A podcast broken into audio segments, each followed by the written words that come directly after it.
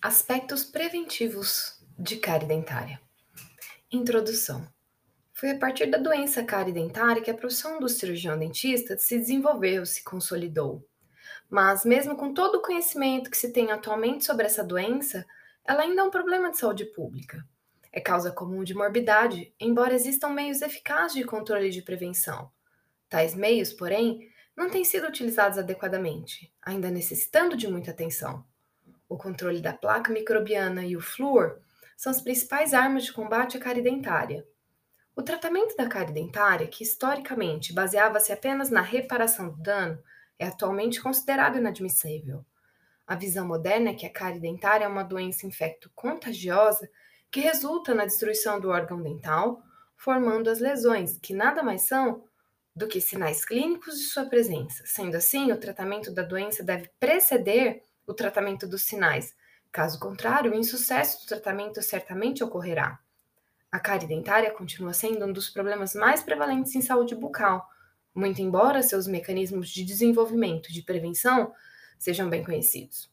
No Brasil, há um quadro de saúde bucal preocupante, no qual coexistem mais de 543 mil cirurgiões dentistas e mais de 20 milhões de dêntulos, cuja maioria perdeu seus dentes com a doença cárie. Desde a década de 60, observa-se o declínio da cárie dentária em nível mundial. Inicialmente, esse fato foi atribuído à incorporação de íon flúor às águas de abastecimento público. Naquele momento, acreditava-se na necessidade de ingestão de fluoresço no período em que os dentes eram formados. Essa crença, entretanto, se mostrou infundada no transcorrer da evolução do conhecimento da cariologia.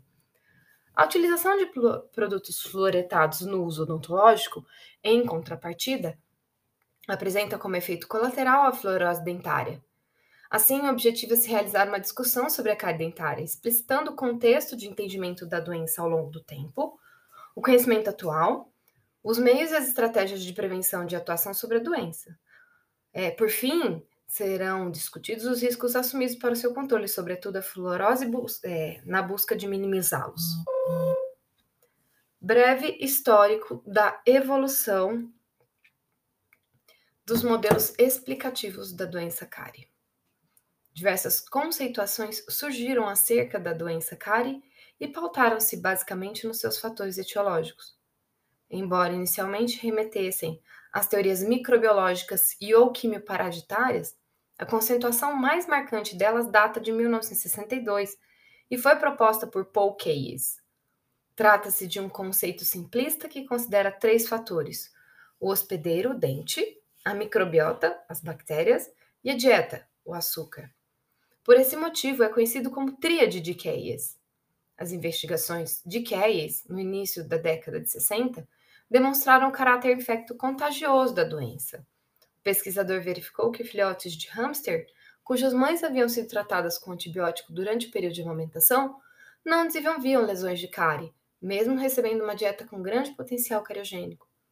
Esses filhotes não contaminados somente desenvolviam as lesões quando em contato com hamster infectados ou quando inoculados com material proveniente das placas desses animais.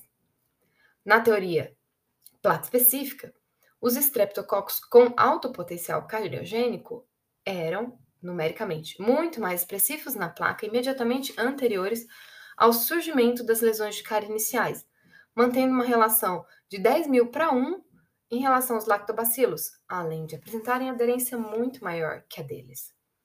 Tudo parece indicar que os lactobacilos não estão essencialmente envolvidos na iniciação da cárie, atuando principalmente como invasores secundários que se aproveitam das condições ácidas e da retentividade existente dentro da lesão de cárie, o que é demonstrado pela observação de que os lactobacilos não são detectados em placas que recobrem lesões incipientes de cárie. O reducionismo da conceituação de Keyes implica a concepção errônea de que o controle de apenas um dos fatores seria suficiente para evitar a doença. É evidente que na ausência de dentes não há cárie, contudo, torna-se biologicamente impossível uma boca sem micro-organismos. Quase 20 anos depois, em uma tentativa de expandir a compreensão da doença a partir da tríade de Keyes, Nilbron propôs uma modificação inserindo um quarto círculo representativo do tempo. O objetivo era indicar a cárie como uma doença crônica, que se desenvolve pela interação dos três fatores ao longo do tempo. Esse conceito ainda é reducionista e um pouco a mais explica o processo da doença. As discussões sobre cárie dentária continuaram ao longo dos anos. Os fatores sociais envolvidos na doença passaram a ser considerados, elucidando a importância da contextualização da inserção socioeconômica e cultural dos indivíduos, em detrimento das explicações unicamente restritivas das tríades citadas.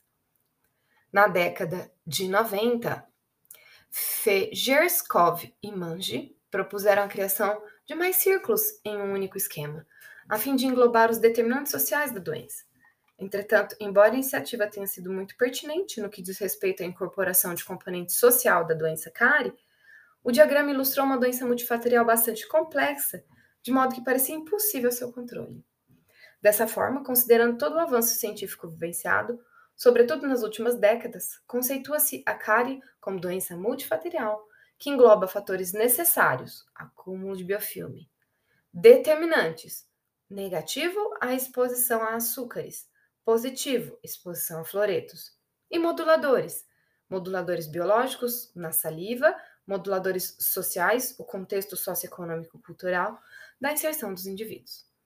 Para o controle da doença, deve-se considerar tais fatores e buscar meios de agir sobre eles a partir de seu entendimento.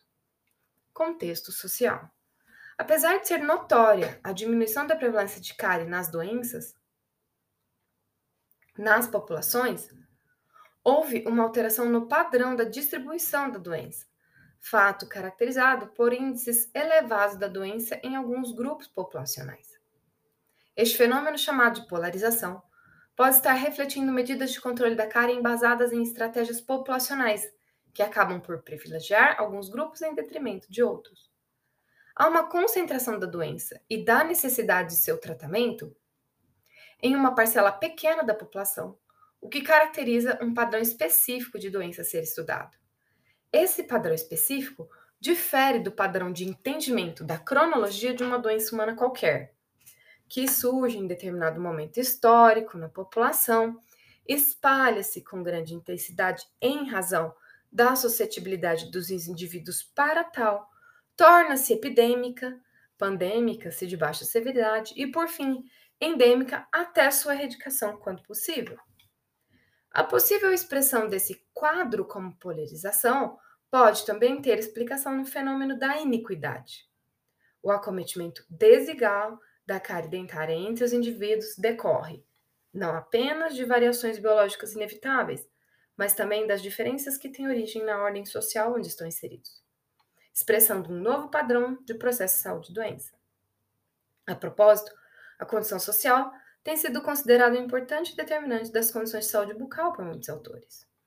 Os determinantes da cárie não se restringem ao ambiente bucal, mas envolvem questões coletivas, sociais, econômicas, étnico-raciais, psicológicas, comportamentais e culturais. Esse conjunto de fatores é conhecido como determinantes sociais da saúde e é capaz de influenciar o desenvolvimento da cárie em indivíduos e populações.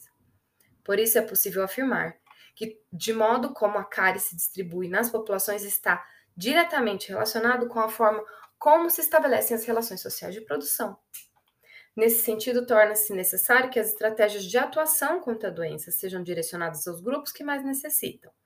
Esse fato, além de constituir-se como princípio da equidade, um dos pilares doutrinários do sistema de saúde do país, constitui na abordagem mais eficiente no combate à cárie dentária diante da realidade socioeconômica encontrada. O modelo de Dahlgren e Whitehead torna possível compreender as relações e mediações entre os diversos níveis dos determinantes sociais de saúde e a gênese das iniquidades. Este modelo é útil para a compreensão da determinação social de várias doenças, inclusive da cárie dentária. O modelo inclui os determinantes sociais de saúde em diferentes camadas, segundo seu nível de abrangência, desde uma camada mais próxima aos determinantes individuais até uma camada distal onde se situam os macrodeterminantes da saúde. Os indivíduos estão na base do modelo, com suas características individuais, como idade, sexo e fatores genéticos, que influenciam condições de saúde geral e bucal. Na camada imediatamente externa aparece o comportamento e o estilo de vida individual.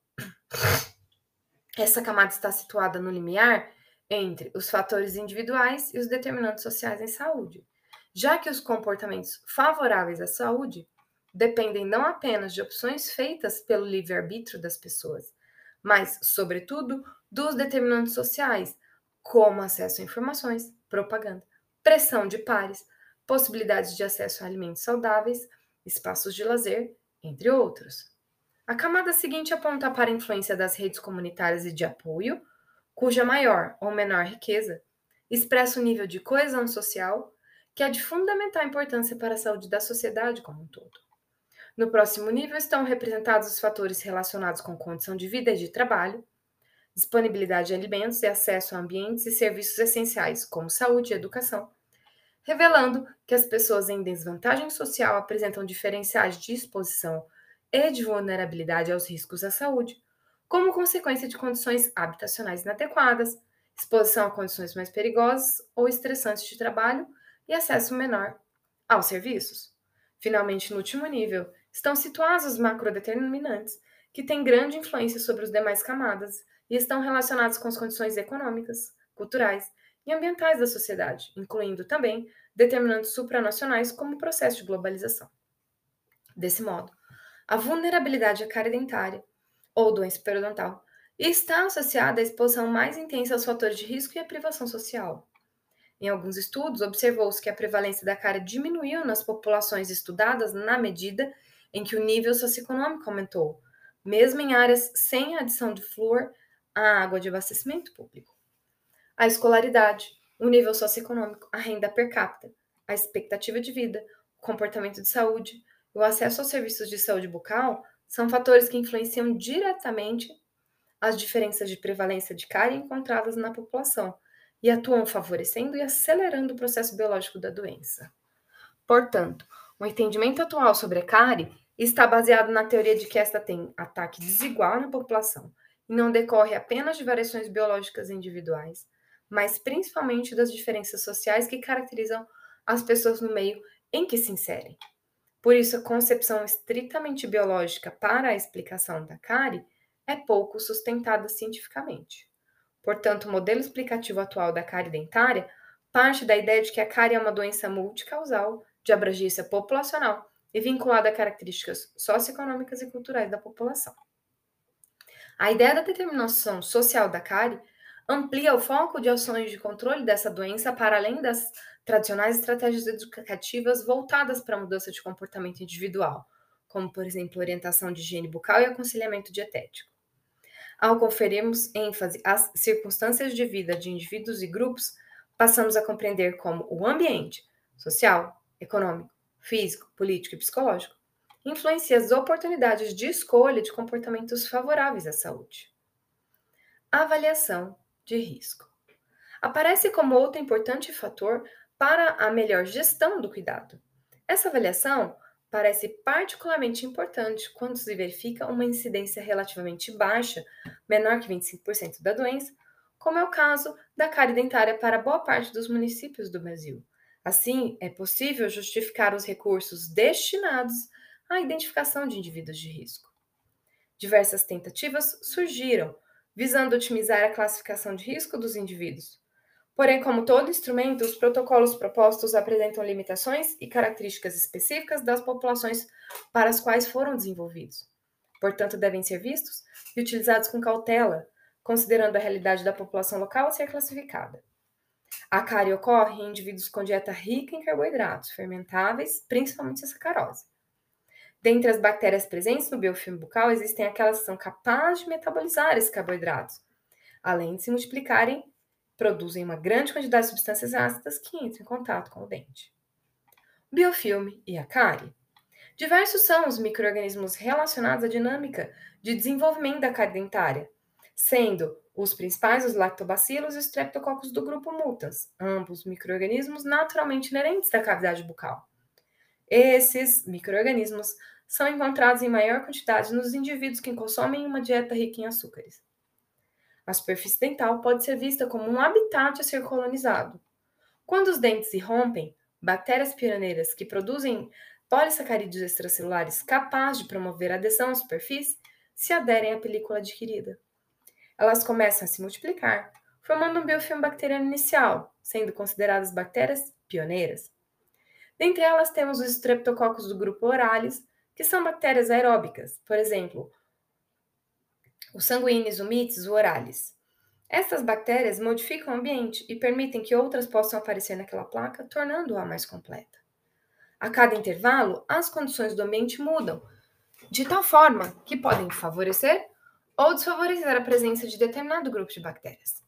Após determinado período, a placa atingiu seu grau máximo de maturidade. A constatação dessa situação ecológica de microorganismo deu origem à denominada teoria ecológica da placa. A primeira sucessão ecológica a ocorrer após os dentes irromperem é denominada sucessão primária. Porém, sempre que a placa bacteriana é desorganizada ou completamente removida pela escovação, ela irá se desenvolver novamente, dando origem a uma nova sucessão ecológica, denominada sucessão secundária. Porém, toda vez que ocorrer uma sucessão ecológica, as condições do meio ambiente podem favorecer ou desfavorecer o desenvolvimento de certo grupo de microrganismos. Um exemplo disso ocorre em indivíduos com baixa atividade de cárie, que por algum motivo passam a consumir grande quantidade de sacarose e negligenciar a higiene bucal. Nesses casos, as bactérias acidogênicas, como os streptococcus do grupo mutans e lactobacilo, vão produzir ácido que leva a uma queda do pH da placa. O esmalte dental é constituído essencialmente de hidroxiapatita, a qual também está presente na dentina, sendo ela suscetível à dissolução quando existe uma quantidade alta de ácidos e o pH está abaixo de um nível considerado crítico, que seria 5,5. Nesses casos, a concentração salivar do íon cálcio e fosfato torna-se inferior em relação ao produto da solubilidade da hidroxiapatita, promovendo então uma tendência físico-química do esmalte perder cálcio e fosfato para o meio bucal, na tentativa de atingir um novo estado de equilíbrio em função do pH. Esse fenômeno é denominado desmineralização. Quando a atividade microbiana diminui, pela queda na quantidade de carboidratos fermentáveis na, na boca, devido ao fato da saliva ser supersaturada em íons cálcio e fosfato em relação ao dente, pois sua concentração na saliva é maior que o produto de solubilização da hidroxiapatita, esses minerais tendem a ser reincorporados ao dente, num fenômeno denominado remineralização. Caso existam mais períodos de remineralização do que de desmineralização, a estrutura dental mantém-se intacta. Contudo, caso os períodos de desmineralização prevaleçam em relação aos de remineralização, a perda estrutural aumenta gradativamente, resultando na presença de cavitações, conhecidas como lesões de cárie. Dentro desse contexto, Fejerskov propôs que a cárie pode ser definida como uma desmineralização irreversível do esmalte, provocada pelo desequilíbrio frequente do fenômeno de desmineralização-remineralização durante um período, produzida pela ação de ácidos provenientes do metabolismo de carboidratos na placa bacteriana dentária. Alguns estudos demonstraram que quando a sucessão ecológica primária ocorrer em condições de baixo consumo de sacarose, as primeiras bactérias a colonizarem a boca não é, serão cariogênicas e as chances de um indivíduo desenvolver posteriormente uma placa patogênica é muito menor. Sendo assim, os membros constituintes do biofilme dessa placa são considerados benéficos para o hospedeiro, pois desempenham o papel de protetor contra colonização por espécies exógenas, ou até mesmo produzindo substâncias como bacteriocinas, surfactantes e peróxido de hidrogênio, que possuem efeitos antagonistas ao estabelecimento do mutans e dos lactobacilos, os principais agentes cariogênicos. A essa prevenção dá-se o nome de prevenção primária ou verdadeira. Uma abordagem social para a prevenção da cárie dentária. A assistência à saúde no Brasil antes da implantação do SUS, baseava-se na prática de saúde curativa, individual, assistencial, fortemente centrada em hospitais e restrita aos contribuintes da Previdência Social. Esse modelo assistencial ancorado na perspectiva flexneriana, que é a especialização em detrimento da visão holista. De prática médica odontológica, baseava na ideia de saúde enquanto ausência de doença, e Por esse motivo, não foi capaz de melhorar o perfil epidemiológico da população brasileira, nem no campo da saúde geral, nem da saúde bucal, apesar dos avanços científicos e tecnológicos da medicina e da odontologia durante o século XX. Com o movimento da reforma sanitária brasileira, que teve como marco importante a oitava Conferência Nacional de Saúde, onde foram deliberados os princípios e diretrizes do SUS, surge, uma proposta inovadora para a reestruturação do SUS.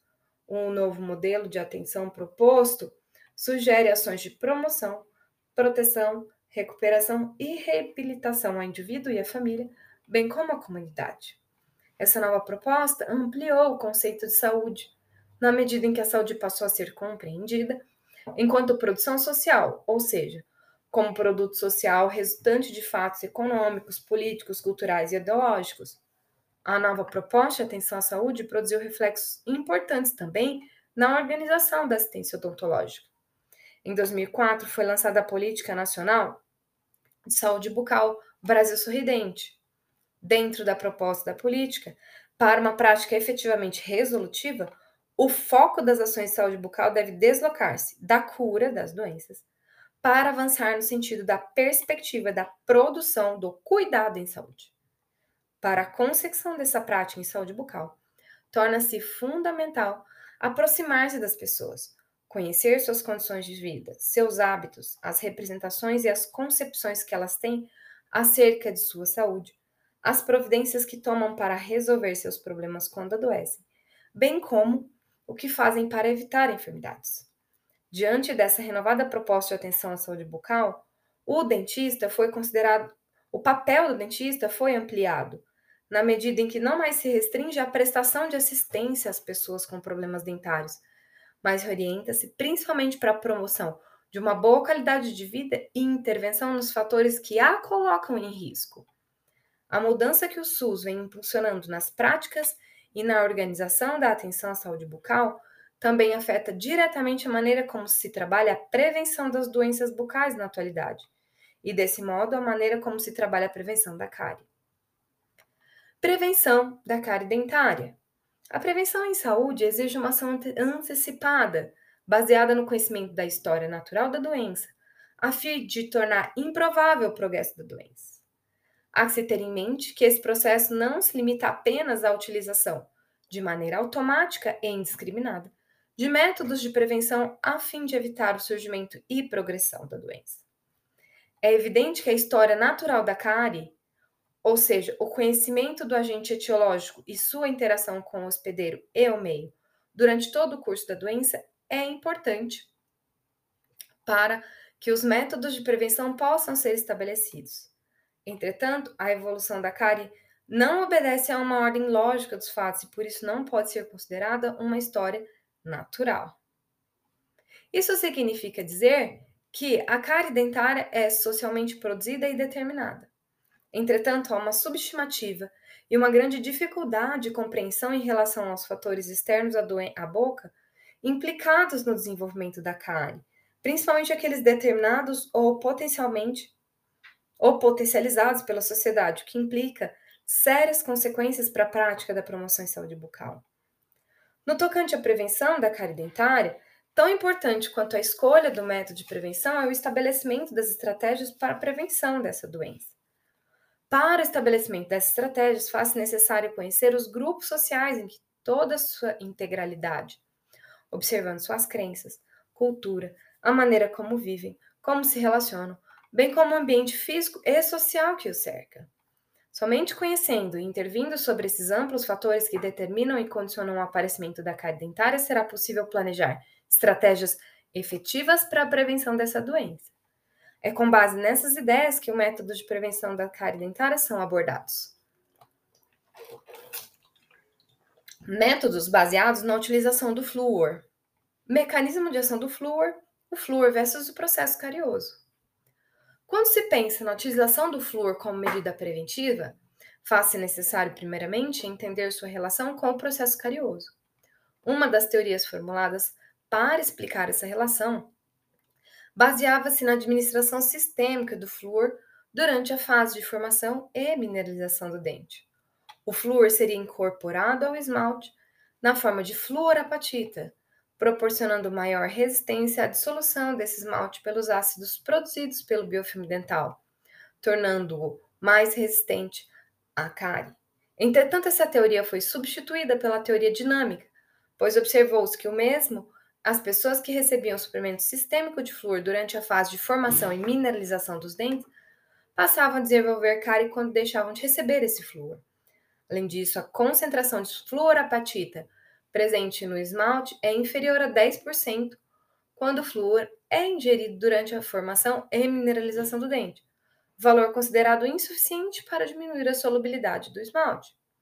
Atualmente, a teoria mais aceita é a chamada teoria dinâmica, segundo a qual o flúor deve ser administrado de maneira sistêmica ou tópica, diariamente, durante toda a vida do indivíduo.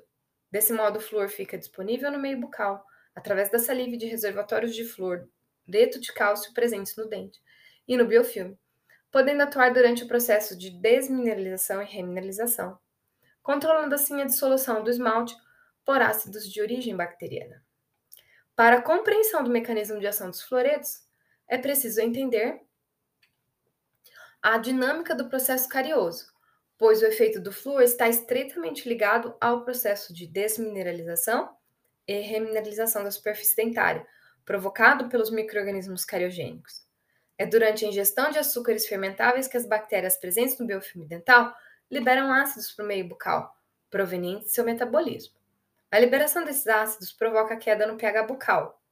Quando o pH atinge valores inferiores a 5,5, começa a haver dissolução da hidroxiapatita do esmalte com liberação de íons cálcio e fosfato para o meio bucal, a desmineralização.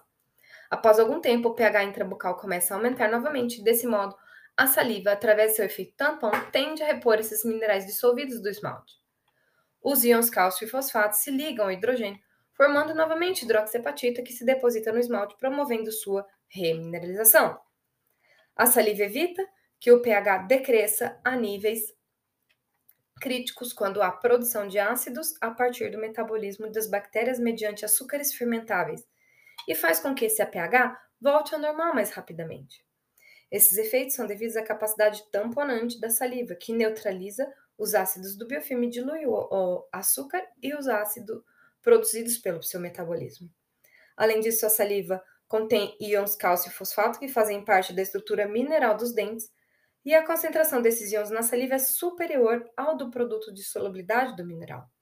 Por essa razão, além de evitar a dissolução dos dentes, a saliva tem tendência de remineralizar pequenas perdas minerais que ocorrem constantemente no meio bucal. Essa capacidade remineralizadora da saliva aumenta pela associação com o fluoreto. A presença constante de íons flúor na cavidade bucal influencia diretamente esse processo. Quando ocorre a queda do pH intrabucal, além da dissolução da hidroxiapatita, inicia-se a liberação dos íons fluoreto provenientes da saliva e dos reservatórios de fluoreto de cálcio do biofilme. Esse íon fluoreto, por possuir uma eletronegatividade maior do que a do hidrogênio, liga-se preferencialmente aos íons cálcio e fosfato liberados pela dissolução da hidroxiapatita, formando fluorapatita. A fluorapatita, por sua vez, é menos solúvel do que a hidroxiapatita, por isso tende a se depositar no esmalte mesmo com pH abaixo do crítico. Assim sendo, a presença de íons fluoreto no meio bucal promoverá a deposição de fluorapatita, remineralização do esmalte, mesmo com pH de 5,5. Entre 5,5 e 4,5, que é o pH crítico na presença de fluoreto, ocorrem simultaneamente a desmineralização e a remineralização do esmalte, reduzindo assim a perda mineral e retardando o desenvolvimento da cárie. Adicionalmente, o flúor também exerce um efeito potencializador da capacidade tamponante e remineralizadora da saliva. Para uma efetivação preventiva da cárie dentária, o flúor deve estar presente constantemente na boca, atuando diretamente no processo de desmineralização remineralização, inibindo o processo carioso. Entre os métodos que se utilizam do flúor para a prevenção de cárie, encontra-se a fluoretação da água de abastecimento público, o dentifrício fluoretado, os enxergatórios bucais e o flúor tópico. O consumo de água de abastecimento com flúor e o dentifrício fluoretado representam métodos que possibilitam o contato diário com o flúor. Os demais métodos devem ser utilizados nas situações em que os métodos que possibilitam esse contato diário não possam ser empregados ou se mostrem insuficientes para a prevenção da cárie. Fluoretação da água de abastecimento público. A adição de flúor da água de abastecimento público como estratégia de saúde pública para a prevenção da cárie dentária teve início em três estudos piloto realizados nos Estados Unidos, Grand Rapids, Newburgh e no Canadá, Canadá Brantford, em 1945. Esses estudos visavam comprovar a segurança, a eficiência e a eficácia desse método. Durante os 15 anos de duração dos projetos, foram realizadas pesquisas para monitorar o CPOD das crianças em idade escolar. Essas pesquisas concluíram que, com a fluoretação da água, houve uma redução de cerca de 57% no CPOD. No Brasil, a primeira experiência de fluoretação da água de abastecimento público ocorreu em 53, no município de Baixo Guandu, no Espírito Santo. Assim como ocorreu nos estudos pilotos dos Estados Unidos e Canadá, após 10 anos de pesquisas, observou-se uma redução de 57% no CPOD em crianças da faixa etária de 12 anos. Em 2003, 50 anos após a primeira experiência brasileira de fluoretação de água de abastecimento público, o levantamento epidemiológico nacional SB Brasil 2003 demonstrou um menor índice CEOD médio em crianças de 5 anos que residiam em locais cuja água de abastecimento era fluoretada, quando comparados aos locais cuja água não era fluoretada.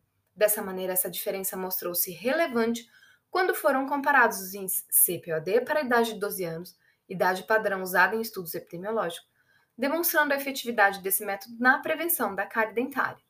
Como consequência da eficácia, da efetividade e da eficiência desse método, a Organização Pan-Americana OPAS e a Organização Mundial de Saúde, OMS, recomendaram a fluoretação da água de abastecimento público como medida de alta prioridade para prevenção e controle da cárie. No Brasil, a fluoretação de água de abastecimento público é regulamentada desde 1974 pela Lei Federal 6050, pelo Decreto 76.872 de 75, determinando que a fluoretação das águas de abastecimento é obrigatória no Brasil, onde exista estação de tratamento de água. Atualmente, a fluoretação das águas de abastecimento consiste em uma das estratégias da Política Nacional de Saúde Bucal Brasileira. O governo federal tem financiado programas de implantação de fluoretação das águas em vários municípios com sistemas de tratamento, possibilitando uma maneira mais abrangente e justa de acesso ao flúor. Entretanto, a existência de uma legislação não garante que a fluoretação esteja sendo feita, feita e mesmo que esteja, não garante que esteja sendo feita de maneira adequada. Sabe-se que a eficácia preventiva da fluoretação de abastecimento depende da adequação do teor de flúor que varia de acordo com a temperatura da região onde a estação de tratamento está localizada, de 0 a 1,2 partes por milhão, e da continuidade desse processo. Desse modo, são necessários estudos para os controles dos teores de flúor presentes nas águas. Esse controle deve ser realizado de modo operacional e rotineiro pela estação de tratamento de água. Entretanto, é da responsabilidade do Estado, por intermédio da vigilância sanitária dos municípios, realizar a fiscalização dessa fluoretação, por meio de estudos de heterocontrole da água de abastecimento, garantindo concentrações de flúor adequadas e constantes nessa água para a prevenção da cárie dentária. Nesse contexto, deve ser garantida a adição de teores adequados de fluoreto nos termos da Lei 6050 e de normas complementares com a criação ou desenvolvimento de sistemas de vigilância sanitária. Uma vez garantida e fiscalizada, a fluoretação de água de abastecimento exerce notável importância devido à sua grande abrangência populacional e ao baixo custo, além de propiciar a liberação contínua de fluoreto na cavidade bucal. Desse modo, pode ser considerado um método de prevenção coletivo de maior efetividade. A fluoretação das águas de abastecimento deve ser prioritariamente levada em consideração quando se pretende trabalhar com prevenção de cárie. Dentro desse contexto de uma nova reorientação da assistência à saúde bucal, o dentista, ao trabalhar com a prevenção, deve estar apto a realizar diagnóstico situacional, procurando identificar se a água de abastecimento de seu território é fluoretada, se os teores de flúor estão adequados para a temperatura da região. Além disso, o dentista deve certificar-se de que a vigilância do município está atuando e realizando a fiscalização dessa água, assegurar-se de que toda a população tem acesso a essa água e estar apto a efetuar ações que viabilizem o acesso de toda a população à água fluoretada mediante o apoio na elaboração de estratégias para a implantação desse método de prevenção da cárie. Isso implica que o dentista deve atuar junto à população no sentido de conscientizá-la da importância desse método de prevenção e controle de cárie dentária.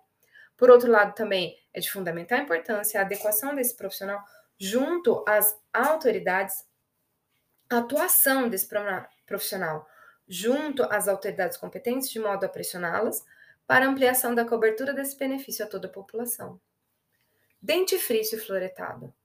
O uso de dentifrício fluoretado está relacionado com a diminuição nos índices de cárie observados mundialmente, mesmo em países ou regiões que não contam com água fluoretada.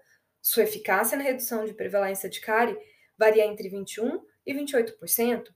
Assim como a água fluoretada, o dentifrício com flúor promove a presença constante de íons flúor na cavidade bucal, sendo um método efetivo, eficaz e eficiente. Entretanto, ao contrário do primeiro método, depende da motivação pessoal, ou seja, a presença diária de flúor na boca depende do indivíduo utilizar a pasta na escovação dos dentes todos os dias. As ações de fiscalização de vigilância devem ser instituídas para garantir uma dosagem adequada do fluoreto nos dentifrícios, que deve ser de 0,15% ou um, 1.500 partes por milhões, de acordo com a Resolução 79 de 2000, garantindo assim a efetividade desse método preventivo. No mercado brasileiro, a concentração de flúor nos dentifrícios comumente encontrados tem em torno de 1.100 a 1.500 partes por milhão. O efeito biológico adverso da utilização dos compostos fluoretados, a fluorose, impulsionou as pesquisas sobre o uso de dentifrícios de baixa concentração de fluoretos para crianças. Além de serem desvendados os mecanismos da fluorose, recomendava-se a utilização de dentifrícios com cerca de 500 partes por milhão de flúor para pré-escolares. Entretanto, a discussão sobre a utilização de dentifrícios de baixa concentração de flúor, antigamente bastante recomendados para crianças menores de 3 anos, versus dentifrícios de alta concentração de flúor, parece ter chegado ao fim com os trabalhos realizados nos últimos anos. O que se busca na utilização da pasta de dente fluoretada é o benefício anticárie, e este só é verdadeiramente alcançado com formulações de no mínimo mil partes por milhão de flúor. Ademais, a crença de que um dentifrício de baixa concentração vai diminuir o risco de fluorose, que é um efeito colesterol, co colateral da ingestão do fluoreto, é infundada, já que as crianças propensas a desenvolver a fluorose clinicamente visível são aquelas que usam e ingerem quantidades excessivas de dentifrícios, nas escovações e, portanto, a redução da concentração não é o suficiente para evitar tal ingestão. Assim, não se recomenda a utilização do dentifrício de baixa concentração para criança. O que deve haver é a, a utilização vigilante da quantidade do dentifrício a ser dispensada na escova. Quando se pretende utilizar esse método para prevenção de cárie dentária, é importante saber qual é a população-alvo, considerando aspectos econômicos, a facilidade de acesso ao dentifrício e a escova de dente, a cultura local individual, os hábitos de escovação e a motivação pessoal. Somente a partir do conhecimento e da intervenção sobre esses fatores será possível garantir a efetividade das estratégias direcionadas para a promoção do uso do dentifrício fluoretado. Dois mecanismos proporcionam a retenção do fluoreto na boca a partir da escovação com dentifrício fluoretado. O flúor reage com a superfície dental, formando uma pequena quantidade de fluoreto de cálcio, e o flúor, em associação com o cálcio inorgânico, orgânico ou mineral, se deposita no biofilme residual não removido, formando reservatórios de fluoreto. A conjugação desses dois processos permite a interferência do fluoreto no processo de desmineralização-remineralização. Comumente são utilizados dois tipos de compostos nas formulações das pastas de dente: o fluoreto de sódio ou o monofluorfosfato de sódio, o MFP. A ação da cavidade bucal é a mesma para ambos os compostos, pois os dois liberam fluoreto, distinguindo-se apenas em seu mecanismo. Enquanto o fluoreto de sódio é liberado a partir da ionização em contato com a água, o MFP libera, é liberado a partir da ação de enzimas fosfatases que estão na boca. O composto fluoretado não interfere na eficácia do dentifrício, entretanto, os demais componentes devem ser compatíveis, como por exemplo os abrasivos, para evitar que o flúor se ligue a outros íons, tornando-se insolúvel e perdendo sua ação. Enxaguatórios bucais. O uso de enxaguatórios bucais como método de prevenção da cárie dentária está relacionado com o risco e a atividade de cárie apresentada por um indivíduo ou população. Os enxaguatórios podem ser usados diariamente ou quinzenal, semanalmente. A eficácia desse método na prevenção de cárie varia de 20 a 50%, com o uso diário ou semanal dos enxaguatórios como única fonte de fluoreto. Para a escolha da melhor estratégia de uso dos enxaguatórios, alguns aspectos devem ser levados em consideração.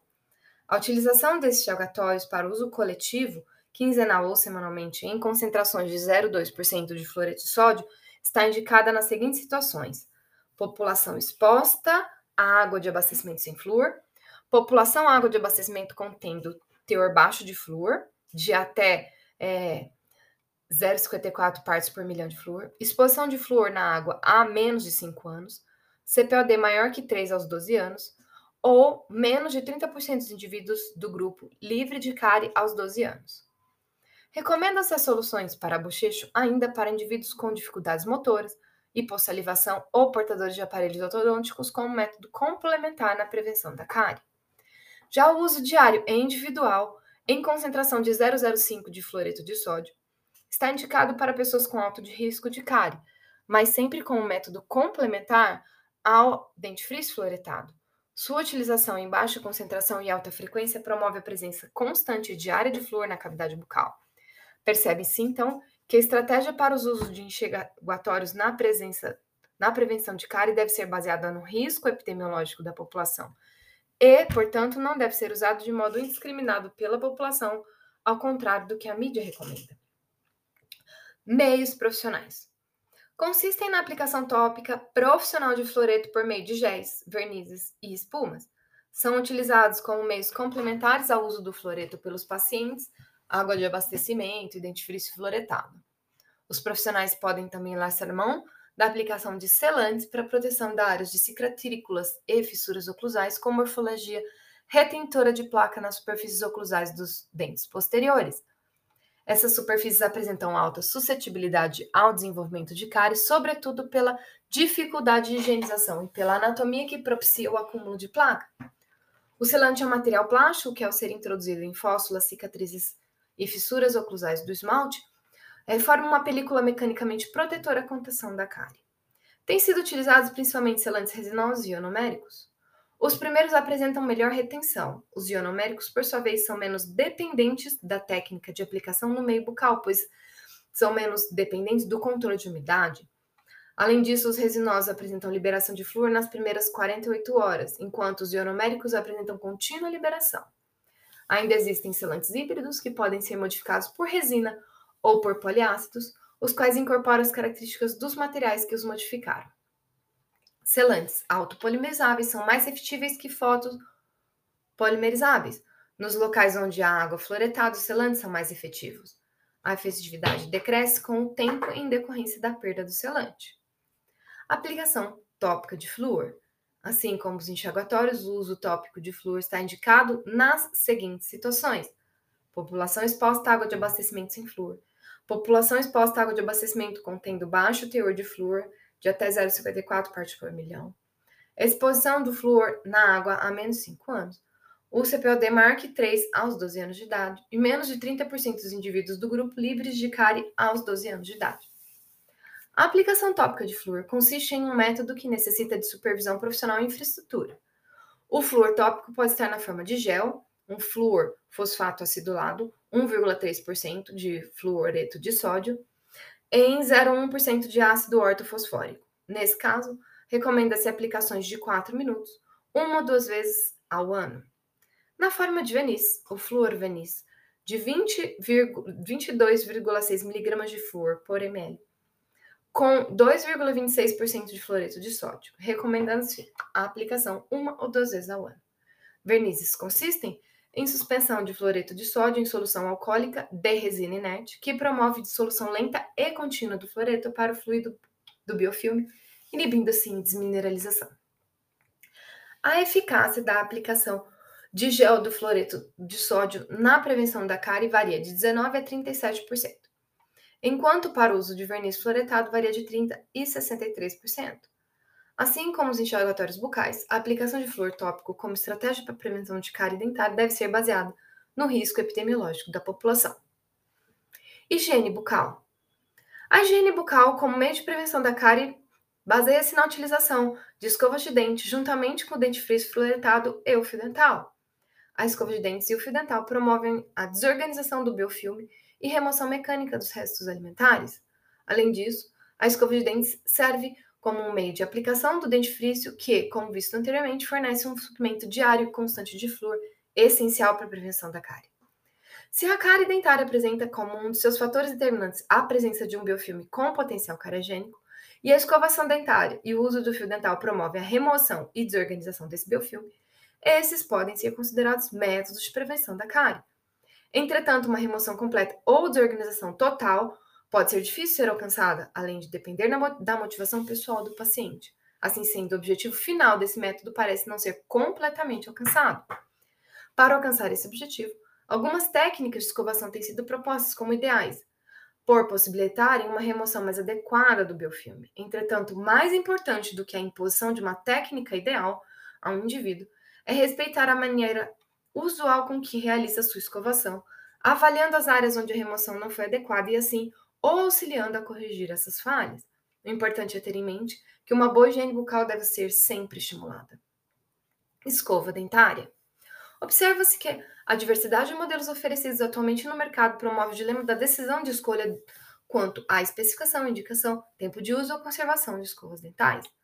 A American Dental Association recomenda que uma escova dental satisfatória deve apresentar algumas características, como tufos com o mesmo comprimento, cabeça e hastes situadas em um mesmo eixo, leveza, impermeabilidade à umidade, fácil limpeza, cabeça contendo 3 por 6 tufos, cerdas de nylon, fácil manipulação, durabilidade, eficácia, baixo custo e ser agradável à vista. É necessário que suas cerdas tenham rigidez suficiente para remover mecanicamente a placa e não tra traumatizar os dentes e gengivas, o que é obtido com um arredondamento da extremidade ativa das cerdas que compõem os tufos das escovas. A cabeça deve ser pequena, com cerdas macias. As escovas dentais têm durabilidade limitada e perdem sua eficácia com a deformação das cerdas. Em geral, a durabilidade das escovas está relacionada com o diâmetro das cerdas utilizadas. As escovas de cerdas macias e extras macias têm um tempo de duração menor do que a escova dura ou média. A perda gradual de um corante adicionado intencionalmente a um conjunto de cerdas da escova pode ser facilmente detectada como indicador do momento de substituição da escova. Escovas interdentais são indicadas para adultos que foram submetidos à cirurgia periodontal ou são portadores de doença periodontal avançada e que, portanto, apresentam espaços interdentais aumentados e superfícies radiculares parcialmente expostas. Também são recomendados para portadores de aparelhos ortodônticos fixos. A escova ecológica é feita de bucha vegetal ou bambu. Foi testada em ensaio clínico, podendo ser usada como um meio alternativo e econômico para higienização bucal.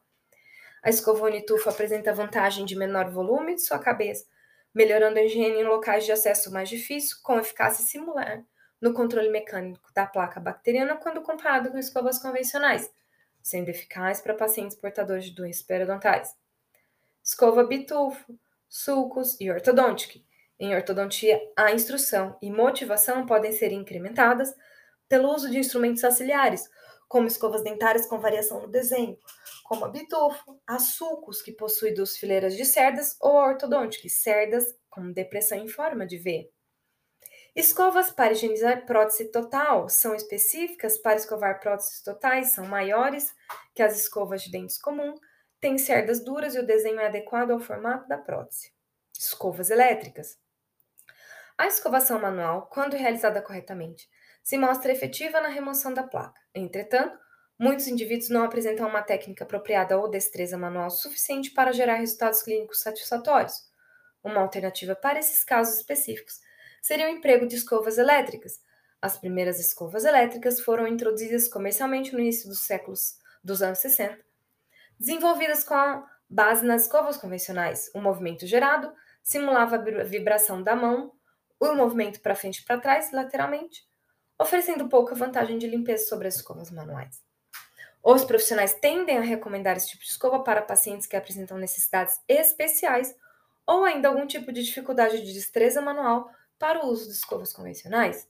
Atualmente, uma grande variedade de desenhos de escovas elétricas com diferentes modos de ação está disponível no mercado. As escovas elétricas podem ser agrupadas em quatro grandes categorias: rotacional, contra-rotacional, lado a lado e rotação oscilatória. As escovas rotacionais são aquelas em que a cabeça gira inteiramente em um círculo completo, movendo-se em uma direção. As contrarrotacionais são aquelas que os tufos giram em direções diferentes. As escovas com movimentos lado a lado utilizam tecnologia sônica e, como o próprio nome diz, as cerdas apresentam movimentos de lado a lado. Por fim, as escovas com rotação oscilatória, a cabeça oscila a partir de um ponto central, mas não gera, não gera um círculo completo. Atualmente, as escovas com tecnologia sônica e de rotação oscilatória, com ou sem pulsação, são as mais utilizadas. As escovas dentárias mantêm microorganismos viáveis em suas cerdas, mesmo após prolongada exposição ambiental, podendo se constituir numa via indireta de transmissão de microorganismos patogênicos. A escova deve ser guardada limpa, sem resíduos de creme ou de alimentos, em lugar onde possa secar com rapidez e sem entrar em contato direto com outras escovas. Fio dental. Muitas vezes a escovação dental isolada é insuficiente, pois não remove a placa interdental por completo, sendo necessária a utilização de alguns dispositivos auxiliares, tais como os fios, fitas dentais, escovas interproximais, enxugatórios, entre outros. O fio dental, produto indispensável para higienização dental regular.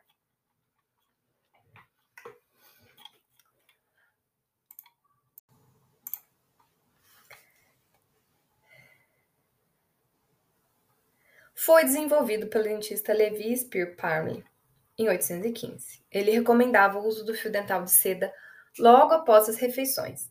A produção em escalas industriais dos fios dentais se iniciou com a empresa Kudman, em 1888. Em 898, a Johnson passou a ter a primeira patente de fio dental. Após a Segunda Guerra Mundial, o uso do fio dental se disseminou.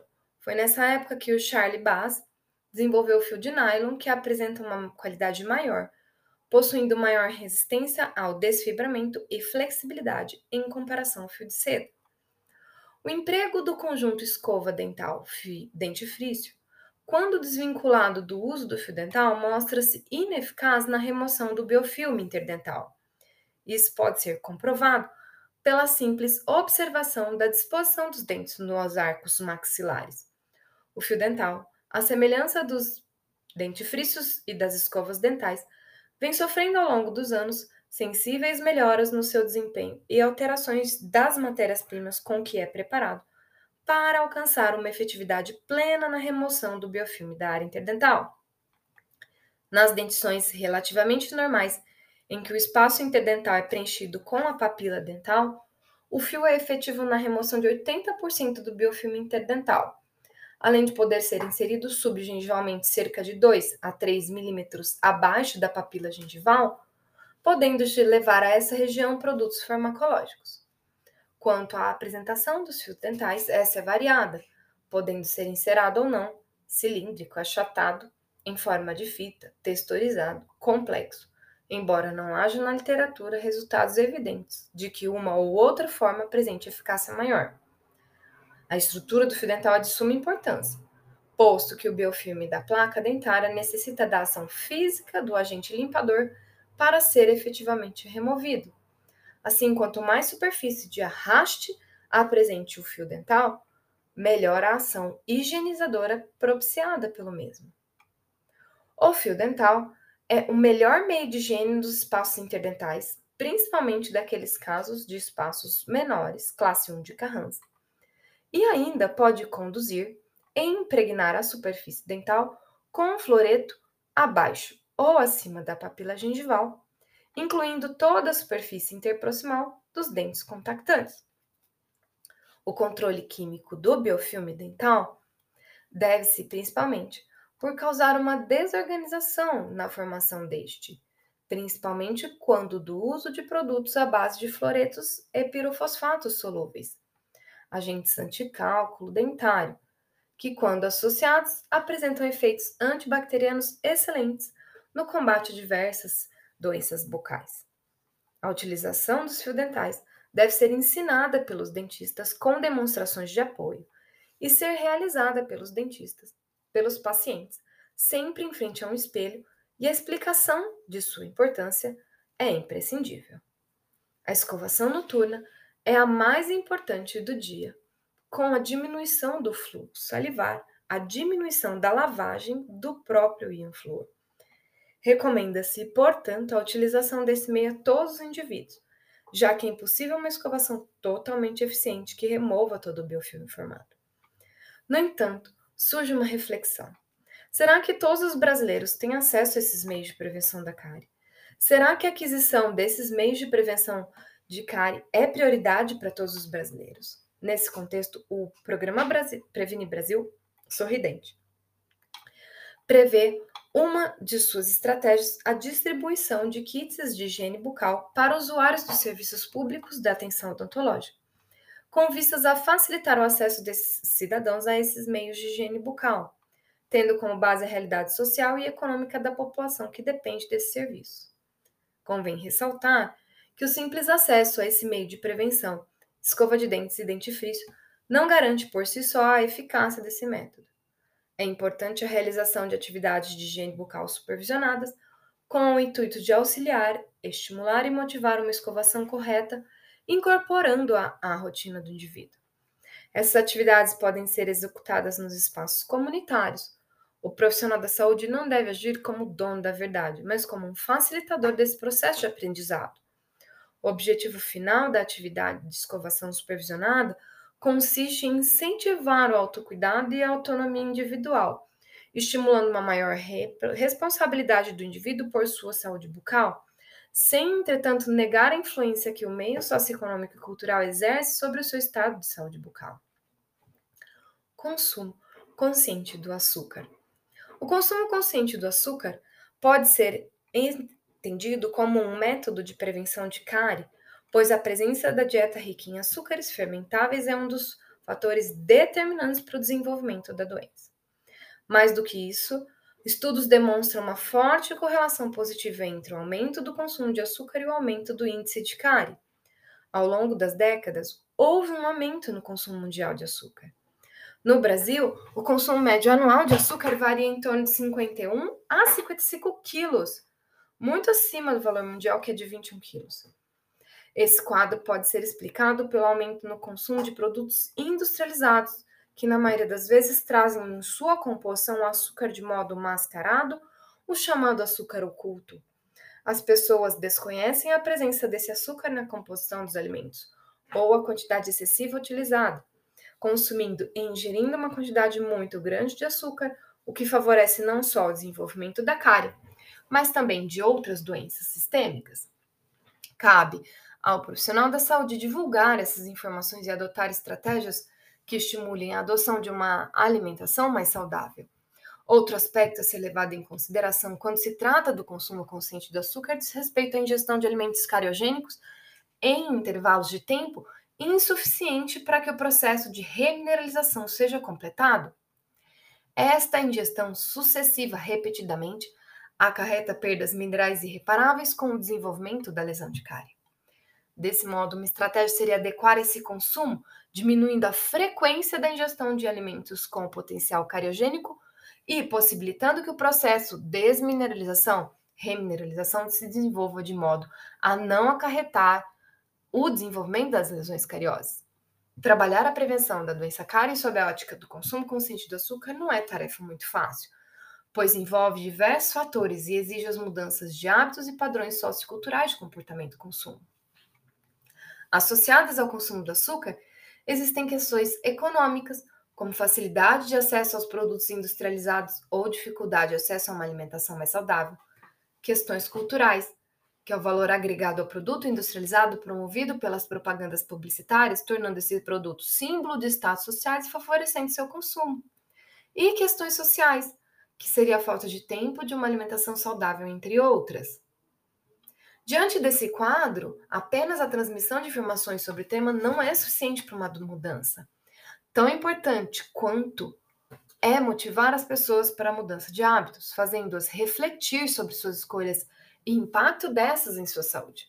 Além disso, o desenvolvimento de políticas públicas que favoreçam a adoção de uma dieta saudável tem papel de destaque para a melhoria das condições de saúde geral e bucal de indivíduos e populações. Educação em saúde bucal. Trabalhar para a prevenção de cárie dentária implica necessariamente trabalhar com a educação em saúde. Nesse contexto, a educação em saúde não deve restringir a transmissão de informações sobre saúde e doença. Quando se trabalha com educação em saúde, é muito importante que os indivíduos se apropriem do conhecimento sobre o processo de saúde e doença, incluindo os fatores de risco e de proteção à saúde bucal. E mais do que isso, é importante motivar os indivíduos, estimulá-los ao autocuidado para que criem autonomia, tornando-os responsáveis por sua própria saúde. Para tanto, o profissional de saúde deve estar apto a acolher as pessoas, escutar suas histórias e vivências, trabalhar a partir de seus hábitos e crendices, de suas peculiaridades culturais, valorizando-as. O respeito pela pluralidade de crenças relacionadas com a saúde, assim como o respeito pelas práticas adotadas, é condição fundamental para a efetividade das ações educativas. As crenças populares sobre as doenças bucais em determinadas fases do ciclo de vida, como a gestação ou envelhecimento, ao considerarem as doenças bucais como sendo naturais dessas fases de vida, podem dificultar a prevenção e até mesmo o tratamento dessas doenças. O dentista não deve assumir um papel de superioridade, de dono da verdade, repassando informações prontas, mas ao contrário, deve buscar vislumbrar possibilidades de intercâmbio cultural. Cultura biomédica versus a cultura popular.